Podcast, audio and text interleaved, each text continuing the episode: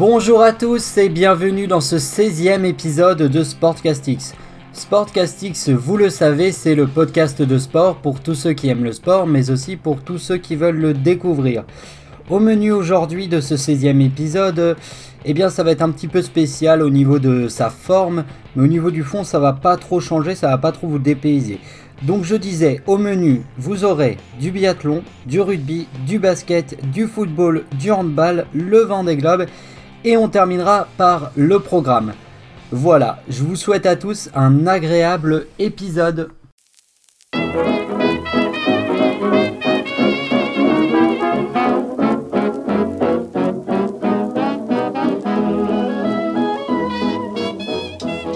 Ok, alors du coup on va pouvoir commencer cet épisode avec euh, du biathlon, puisque ce week-end euh, il y avait euh, donc des courses de biathlon en Italie à Antols Anterselva.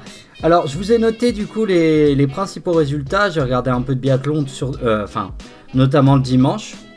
Et le samedi j'ai un petit peu suivi, mais pas, pas plus que ça, parce que j'étais un peu crevé le samedi, donc voilà. Alors tout d'abord les résultats chez les hommes avec le Master remporté par Johannes Bö, le Norvégien, suivi d'une belle deuxième place pour notre Français Quentin Fillon-Maillet, troisième place pour Jacob Falk, le Slovène. Voilà pour la Master Homme. Ensuite, pour ce qui est de la Master chez les femmes, la victoire est attribuée à notre Française Julia Simon, dont on avait déjà parlé. La deuxième place pour Anna Auberg, la Suédoise, excusez-moi. La troisième place pour Lisa Tessa Hauser, l'Autrichienne. Le relais homme remporté par la France, la deuxième place la Norvège et la troisième place la Russie. Très belle victoire des hommes, euh, notamment avec un finish où euh, Emilien Jacquelin a réussi à battre Johannes Beu sur son terrain, c'est-à-dire sur les skis. Le relais féminin, tant qu'aux filles, eh les Françaises prennent la troisième place derrière l'Allemagne et la Russie qui terminent première et qui remportent donc ce relais. Euh, pour ce qui est de, la suite du biathlon, et eh bien ensuite à suivre, pardon, euh, nous aurons la course à Pokluchka en Slovénie à partir du 9 février. Donc d'ici euh, dans deux semaines, c'est dans deux semaines. Voilà. Du coup, bah voilà pour le biathlon. On va tout de suite pouvoir passer au rugby.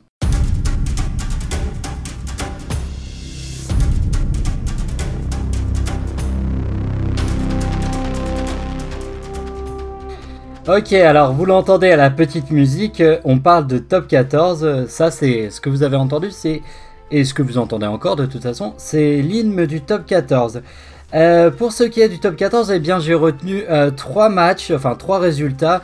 Euh, tout d'abord le seul match que j'ai réellement suivi, à savoir le Racing qui s'est incliné à domicile face à l'UBB. Et vous savez que dans le rugby, plus que dans n'importe quel sport collectif, c'est très mal vu de s'incliner à la maison. Hein. On est vraiment dans un sport de combat où on défend son territoire coûte que coûte.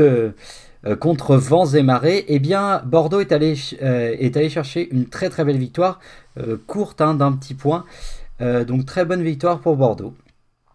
Ensuite, je ne peux pas m'empêcher de relever, alors j'ai très très peu parlé d'Agen cette saison pour la simple et bonne raison que j'ai pas envie de tirer sur une, une ambulance, mais néanmoins, Agen qui s'est incliné à domicile 0 à 59, donc voilà. Je ne vais pas plus commenter, hein, c'est, sert à rien de toute façon de tirer sur, euh, sur Agen. Ils sont déjà en train de préparer la saison de Pro D2, donc euh, voilà. Euh, pour ce qui est de Montpellier, bah Montpellier, le calvaire qui continue pour les Montpelliérains puisqu'ils se sont inclinés à, domicile là aussi, 16 hein, à 21 face à Lyon, donc face au Loup. pour ce qui est du classement, je vous donne donc les trois premiers et les deux derniers. Alors euh, premier du classement de top 14.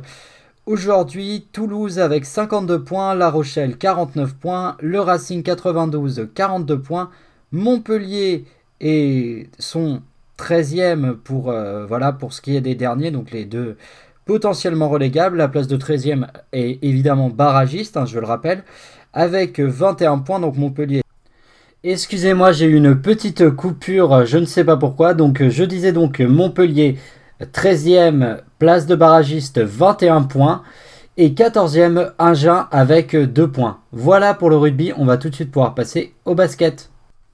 Alors euh, non, on va pas tout de suite passer au basket parce que comme un imbécile, j'ai oublié de vous donner une info un petit peu importante euh, qui concerne le tournoi des 6 nations puisque euh, je vous rappelle qu'il débute le 6 février 2021 et donc ce sera Italie face à la France. Voilà. Cette fois-ci, on va vraiment pouvoir parler de l'Asvel et du basket. Alors, on est parti pour Lasvel et du coup, on va essayer de faire vite parce que j'ai pas grand chose à dire. Je vais juste vous rappeler un petit peu ce qui s'est passé dans la semaine. Alors, Lasvel avait deux matchs à domicile. Le premier, c'était mardi soir face euh, à l'Olympiakos, un match un petit peu qui avait des airs de revanche. Et finalement, Lasvel s'est incliné, incliné excusez-moi, 93 à 101 face aux Grecs. Match euh, bon, qui a été assez spectaculaire, où c'est allé jusqu'aux prolongations, mais finalement c'est une défaite. Et puis vendredi soir, Lasvel recevait euh, les Espagnols de Valence et victoire de Lasvel 90 à 77. C'est plutôt une bonne semaine pour les Villeurbanais, donc euh, on est assez content. Ils ont vraiment montré euh, de bonnes qualités, ils ont montré plus d'adresse devant le panier, donc vraiment c'était très bien, de grosses qualités défensives. voilà, on, retrouve les Villeurbanais qu'on a eu euh, qu'on avait avant la, trêve de Noël. Au classement, Lasvel est 17ème. Et voilà, bah, je n'ai pas grand chose de plus à dire. Du coup, on va pouvoir passer au football et à la Ligue 1.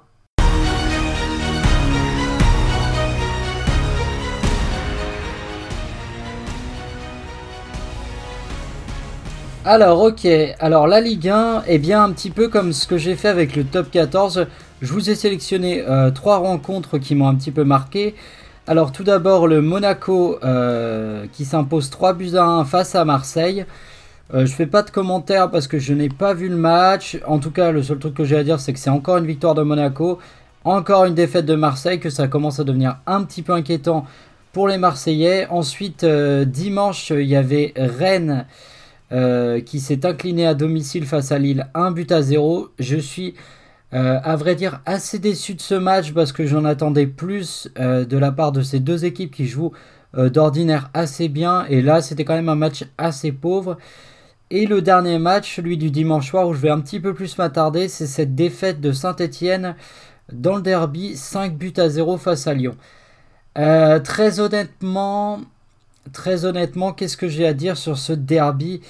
Eh bah, globalement, une très belle victoire pour Lyon, évidemment 5 à 0, mais déjà, même en tant que supporter de Lyonnais, et là je vais parler en tant que supporter lyonnais, j'ai pas spécialement euh, envie de fanfaronner après cette victoire face à Saint-Etienne, parce que Saint-Etienne est tellement, mais tellement à la rue cette saison, ils sont tellement affaiblis, et là l'équipe était tellement affaiblie par des causes de Covid, mais euh, ça, le Covid, ça excuse pas tout, hein, honnêtement. Euh, je suis en colère aussi après les dirigeants stéphanois, et je comprends la colère des supporters de Saint-Etienne. Bon, bien sûr, hein, c'est les ennemis et tout ça, bon, on connaît la, rivalité, mais, mais merde, moi aussi en tant que supporter lyonnais, j'ai envie de voir un beau derby, j'ai envie de voir un match serré avec deux équipes qui s'arrachent la, qui s'arrachent la gueule quoi sur le terrain, des mecs qui se mettent le cul par terre. J'ai pas envie de voir Lyon, euh, enfin j'ai pas envie de voir euh, les les Benjamins contre les Poussins quoi. C'est pas ça que j'ai envie de voir quand je quand je me branche sur un derby putain, j'ai envie de voir deux belles équipes, j'ai envie de voir Lyon euh, euh, en chier. Euh, ce 5-0, il a aucun sens. il y a quelques saisons, il y avait eu aussi un 5-0 pour, pour Lyon, mais déjà rien à voir parce que déjà il y avait des supporters dans le stade, donc en termes de en termes d'émotion, c'était autre chose. Et puis c'était une vraie équipe de football quoi en face. même si Saint-Etienne était déjà à l'époque un peu plus faible que Lyon, mais globalement il y avait de quoi rivaliser. Là, euh, c'était c'était de la soupe, quoi, ce que nous ont fait les Stéphanois. Euh, ils ont commencé 10 minutes, ils se sont cramés des, des 10 premières minutes à courir dans tous les sens. Enfin, franchement, on aurait dit des bébés, quoi. Ça n'avait aucun sens. Ce match n'avait aucun sens. Je suis très content que Lyon ait gagné 5-0. Alors attention, hein, j'enlève rien à la mérite des, au mérite des Lyonnais, hein, parce qu'ils ont quand même gagné, ils ont bien joué, ils ont, ils ont fait ce qu'il fallait faire pour, euh, pour gagner, euh, mais il n'y avait pas non plus besoin de monter le curseur très très haut pour euh, gagner face à ce Saint-Etienne, ce pauvre Saint-Etienne, et ça me fait chier Parce que Saint-Etienne, c'est un club historique de notre football. Parce que Saint-Etienne, c'est un beau club dans notre Ligue 1. C'est un club important. Et euh, de voir ce club mourir, bah, ça m'emmerde. Et, euh, et je suis. je suis pas triste pour les supporters stéphanois, mais en tout cas, ça m'emmerde. Voilà. Et ce match m'a.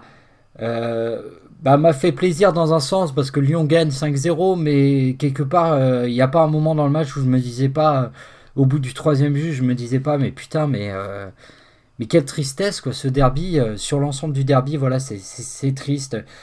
Et euh, euh, pour les supporters stéphanois qui pensent que s'il il y avait eu 10 cas de Covid comme à Lyon ou un vrai cluster comme il y avait eu à Saint-Etienne, Jean-Michel Aulas aurait appelé la Ligue et dit ouais on va reporter le match et que la Ligue aurait fait d'accord, il n'y a pas de souci. Euh, n'importe quoi, vous êtes con, sans déconner, vous êtes bête, euh, ça se serait absolument pas passé comme ça. De toute façon, il n'y a pas moyen de repousser des matchs, on a déjà tout un calendrier à jouer. Euh, ça me fait chier moi aussi que le derby ait eu cette gueule-là. mais hormis Covid, je suis désolé, Saint-Etienne aurait eu clairement moyen de, mieux jouer, de mieux faire. Enfin, quand tu vois comment ils, défendent sur Marcelo au marquage sur la tête, enfin, c'est indigne d'une équipe de Ligue 1, donc euh, c'est pas, et ça c'est pas de la faute des Lyonnais, hein, je suis désolé. Euh, c'est clairement pas de la faute de Lyon si votre équipe a joué comme ça hier. Alors je veux bien l'excuse du Covid, ah, mais voilà, il n'y a pas que le Covid, c'est pas que le problème du Covid euh, en ce moment à Saint-Etienne. Voilà, j'avais vraiment envie de passer ce coup de gueule et je suis. Euh, je veux pas dire que je suis désolé pour les Stéphanois, mais, euh, mais voilà, je suis désolé pour la gueule du derby en tout cas. Ça c'est clair.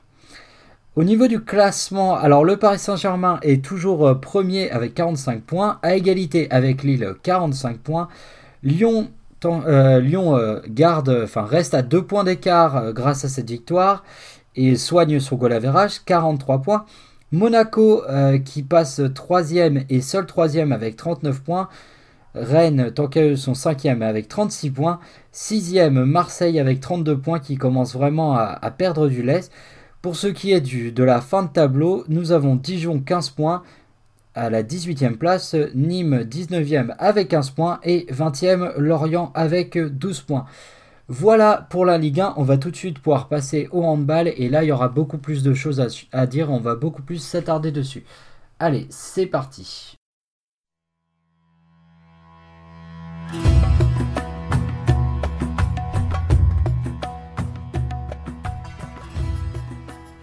Ok, alors du coup on est parti pour parler du handball et du coup de, ce championnat du monde. Et euh, j'ai décidé aujourd'hui de vous faire un petit peu un récapitulatif de ce qui s'est passé, comme ça ça vous aidera à la fois à comprendre comment fonctionne la Coupe du Monde, et, euh, et puis à la fois ça permettra de se remémorer un petit peu tout ce qui s'est passé. Euh, du coup, tout d'abord, il y a eu le groupe, on va dire préliminaire, un groupe qui sert donc à égrener, ça je vous l'avais déjà dit un petit peu les, les petites nations, qui sert un petit peu à enlever les petites nations euh, euh, de, euh, du championnat du monde. Ça leur permet à la fois de participer, de pouvoir se mesurer au meilleur, et à la fois bah, ça permet d'avoir quand même dans le groupe suivant bah, un niveau assez élevé, un niveau qui se rapproche du championnat du monde. Alors, donc il y a eu déjà cette première phase de groupe où la France a fini première et a réussi à se qualifier. En battant notamment la Norvège sur le score de 24 à 28 pour la France. Ensuite, ils se sont euh, débarrassés de l'Autriche 28 à 35. L'Autriche qui était vraiment l'équipe la plus faible de ce groupe. Et puis la France a affronté la Suisse, et celui-là on n'en avait pas, parlé, et s'est imposé 25 à 24 face à la Suisse. Et malheureusement, euh, on a perdu Wesley Pardin, donc le gardien, on va dire, euh, numéro 1 lors de cette compétition. Euh, le gardien des Bleus, eh bien, nous l'avons malheureusement perdu sur blessure. Ensuite, nous sommes passés donc à la phase de groupe, euh, donc la phase de groupe principale. Donc nous étions dans le groupe 3 avec euh, la Norvège, le Portugal, la Suisse, l'Islande et l'Algérie. Norvège et Suisse, on les a pas affrontés parce qu'on les avait déjà affrontés au tour d'avant. Donc on a eu un premier match face à l'Algérie, victoire de la France 29 à 26. Euh, c'est un match que j'ai pas pu regarder et euh, du coup je me suis contenté des, euh, du résumé et globalement bah, l'Algérie a été valeureuse honnêtement j'ai été surpris par le niveau des Algériens. c'est la première fois que je, que je voyais jouer l'équipe d'Algérie et franchement ils nous ont bien, nous ont bien embêtés donc bravo aux Algériens. Ensuite il y a eu ce match contre l'Islande où victoire de la France, courte victoire un petit peu dans la difficulté mais finalement la France qui s'impose 26 à 28 donc pour les Français. J'ai noté la prestation de Yann Gentil, donc le troisième gardien, gardien du Paris Saint-Germain, euh, donc qui est la doublure de Vincent Gérard et qui a fait une excellente prestation et euh, on avait besoin d'un très bon gardien, euh, d'autant que Vincent Gérard est passé un petit peu au travers de son match. Et puis le dernier match, donc hier soir face au Portugal, victoire de la France 23 à 32 pour les Français. grâce, à cette, à ces victoires, et eh bien déjà le bilan, on va pouvoir tirer un bilan. Eh bien la France est en quart de finale, donc c'est très bien. 6 matchs pour les Bleus, 6 victoires ils finissent premier du groupe, ce qui leur permet d'éviter le Danemark. Donc ils sont qualifiés pour les quarts pour les quarts de finale. Euh, on ne connaît pas les prochains adversaires puisque ça sera euh, donc euh, ça se décidera, ce sera le, perdant du match entre l'Espagne et la Hongrie. Certains disent que les Espagnols vont faire exprès de perdre pour éviter d'être avec le Danemark et pour rencontrer la France. on verra s'ils vont faire des calculs. Le match c'est ce soir à 18h. Euh, et, donc voilà, donc pour l'instant un bilan de ce début de Coupe du Monde. Eh ben c'est assez satisfaisant parce que atteindre les quarts de finale pour moi c'est ce qu'il fallait, c'est ce qu'il fallait viser pour les Bleus. Maintenant, c'est vrai que dans le jeu, on a eu un peu plus de mal, ça a été un peu poussif. Je trouve la France, je trouve que la France n'est pas assez efficace dans les phases de transition rapide, notamment. Je suis un petit peu déçu. Euh, mais globalement, voilà, 6 euh, matchs, 6 victoires, voilà, ça parle, ça parle pour soi. Maintenant, il va falloir euh, réussir à passer ces quarts, ces quarts de finale parce que si la France va en demi-finale, pour moi, ce sera une très très, ce sera déjà un très très bon résultat. Moi, j'avais dit de toute façon, la France en demi-finale, ce sera un très bon résultat. Et puis pourquoi pas aller ramener une médaille, une médaille pardon, de ces championnats du monde. Euh, voilà, j'espère qu'on tombera euh, sur les Espagnols en quart de finale euh, afin de les battre parce que ça fait toujours plaisir de battre les, Espagnols au handball. voilà pour le handball, on va tout de suite pouvoir passer du coup au Vendée Globe.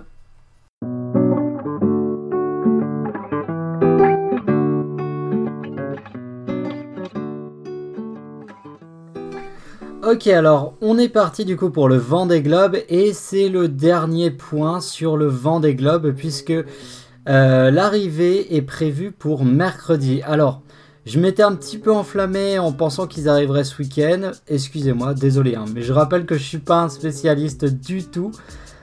Euh, donc, euh, donc voilà, je m'étais un petit peu enflammé. Alors les, les, concurrents, la tête, ils sont actuellement à hauteur des côtes du Portugal.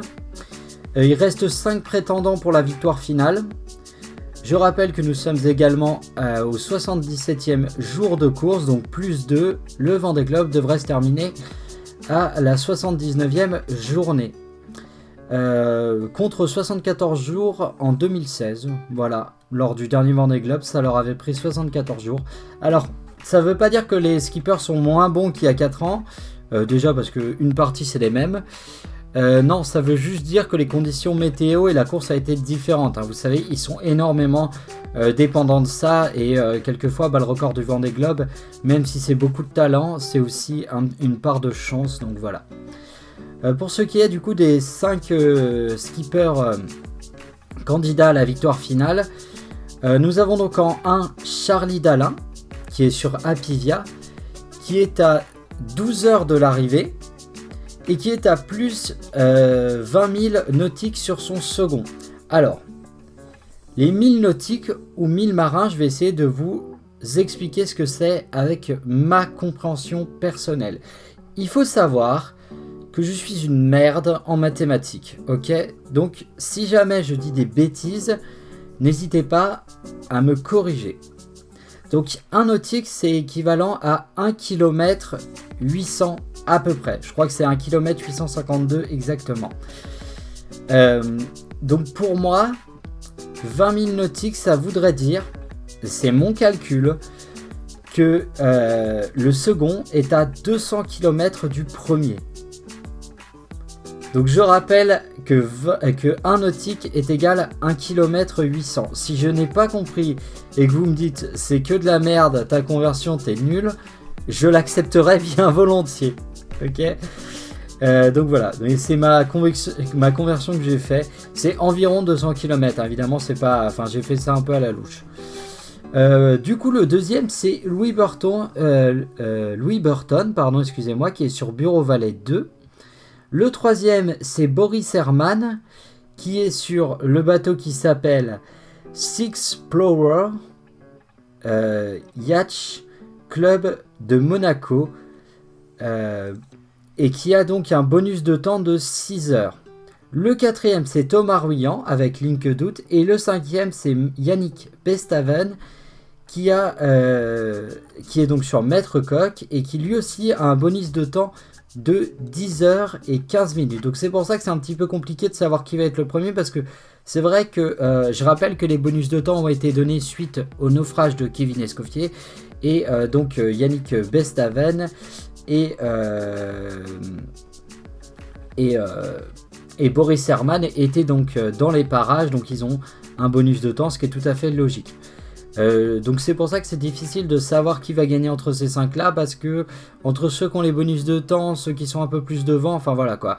Les vents, j'ai oublié aussi de préciser, mais mercredi, ils vont arriver dans des conditions dantesques puisque c'est la tempête sur les côtes de Sable d'Olonne. Euh, donc voilà, donc euh, bon, eux ils sont pas trop dépaysés parce que des tempêtes ils en ont pris plein, mais c'est vrai que euh, ça va être compliqué, notamment pour les journalistes qui vont les recevoir et qui vont être à mon avis trempés.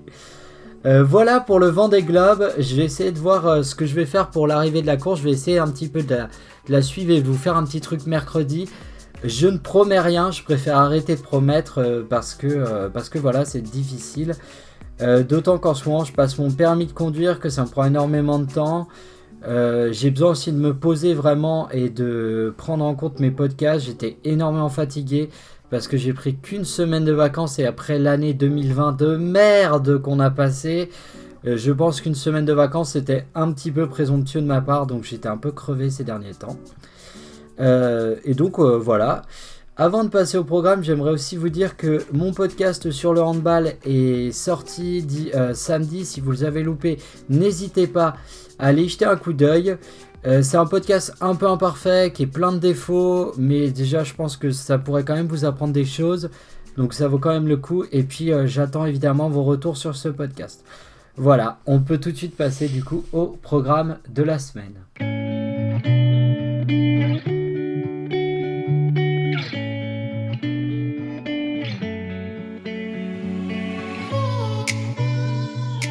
Ok, bah le podcast touche à sa fin et du coup, eh ben, euh, eh ben, vous l'entendez à la petite musique, c'est l'heure du programme, votre programme de la semaine. Enfin, en tout cas, c'est le programme que je vous propose chaque semaine. Alors mardi, il n'y a pas grand chose, il y a un peu de football international, il y a des, quelques matchs d'Euroleague, mais c'est pas l'Asvel. Et euh, justement, bah, en parlant de Lasvel, eh ben, je vous recommande du coup euh, une série, une série de reportages sur RMC Sport 2 euh, qui s'appelle euh, du coup bah, tout simplement Lasvel la série. Donc euh, vous allez dans le replay et vous trouverez. c'est une série que je trouve très intéressante parce que ça montre déjà l'équipe de Lasvel. Ça vous permettra d'apprendre à connaître cette équipe. mais aussi ça permet de voir un peu comment un club est géré. Donc c'est vraiment une série très très intéressante. Et bien mieux si vous voulez mon avis que la série sur Netflix euh, qui est à la mode en ce moment sur Tony Parker, que j'ai vu aussi. Euh, mais qui est, une bonne série en soi. Hein. C'est pas un mauvais, euh, c'est pas un, mauvais reportage. mais le problème que j'ai avec cette série, c'est que c'est très autant centré sur Tony Parker. Ça lui rend hommage et du coup, bah ouais, on, on dit pas tout quoi. Enfin, c'est, enfin, c'est très bénéfique pour Tony Parker et Bon, en même temps, c'est facile hein, quand on parle de Tony Parker, qui est, quelqu'un d'extrêmement euh, euh, généreux et tout ça. Bon, voilà, c'est pas, un, mauvais mec, Tony Parker, et c'est un énorme champion. Mais c'est vrai que j'avais trouvé un, reportage une fois sur YouTube euh, sur, sur Tony Parker qui était beaucoup moins dans les louanges et qui était un petit peu plus intéressant. Voilà, c'est mon avis personnel. mercredi, alors mercredi, alors là attention. Moi je vous propose Euroleague avec la 22e journée et Lasvel qui reçoit à 20h45 le Basconia Vitoria. Donc c'est sur RMC Sport 4 et ça va nous permettre de retrouver un certain Tony Jikiri qui est donc passé par l'Asvel. Jeudi, handball, enfin handball. Je vous dis ça comme ça. En fait, j'ai pas réussi vraiment à trouver quand est-ce qu'était le quart de finale euh, de handball de la France, mais étant donné qu'il y a déjà des quarts de finale prévus pour le mercredi, je pense qu'il y a de grandes chances euh, qu'il y ait le quart de finale de la France euh, le, du coup le jeudi. C'est possible que ce soit aussi le vendredi. Quoi qu'il en soit, je vous tiendrai informé sur mes réseaux sociaux, que ce soit sur Instagram, Sportcastic Podcast de Sport, ou sur la page Facebook du même nom. Euh, voilà, le vendredi, alors là le vendredi, faites vos choix. Si vous êtes plutôt football, je vous conseille euh, le Lyon Girondin de Bordeaux à 21h sur Téléfoot. Si vous êtes plutôt rugby, Montpellier Racing 92 20h45 sur Canal Plus Sport. Et si vous êtes plutôt basket, Étoile Rouge de Belgrade, 20h45 qui reçoit Lasvel et c'est sur RMC Sport 1. Euh, le samedi, le samedi, le samedi, qu'est-ce que j'ai? Ah bah, J'ai un, peu de, rugby en début d'après-midi avec, euh, avec Clermont-Ferrand qui reçoit à 15h15 l'Union Bordeaux-Bègle, c'est sur Canal+. Et le soir, j'ai un très très beau match de Ligue 1, enfin en théorie si, euh, si les équipes tiennent leurs promesses, avec Marseille 21h qui reçoit au Vélodrome euh, Rennes et c'est sur Canal ⁇ Le dimanche, je vous propose euh, le match à 21h, La Rochelle face à Toulouse, 21h05, excusez-moi, et c'est sur Canal ⁇ Voilà pour le programme. Voilà, oh excusez-moi, c'est la fin. voilà pour le programme. J'espère que ce 16e épisode de Sportcastic vous a plu. N'hésitez pas à me faire des retours, notamment sur le son. J'ai vraiment essayé de m'appliquer sur le son et de travailler. De toute façon, vous n'aurez pas un son aussi bon que sur les autres podcasts pour la simple et bonne raison que mon micro est un peu euh, pas adapté pour le podcast. C'est pas qu'il est pourri, c'est juste qu'il n'est pas adapté pour le podcast. Euh, du coup, j'essaye vraiment euh, dans le montage d'améliorer ça. Là, j'ai vraiment fait des gros efforts. J'espère que le son sera bien. Mais il faut savoir que ça rend de toute façon jamais pareil entre ce que je ressens sur mon ordi et ce, ce que vous recevez du coup sur les plateformes de, de podcast. Euh, voilà pour ce 16e épisode. Je vous souhaite à tous une agréable semaine. Je vous tiendrai au courant pour le quart de finale euh, de handball des Bleus. Vous inquiétez pas, vous serez tenu au courant sur les réseaux sociaux. Je vous fais des gros bisous et puis euh, bah, j'en profite pour le dire. Allez les Bleus et j'espère qu'on ira en demi-finale de ce championnat du monde. Allez, salut tout le monde.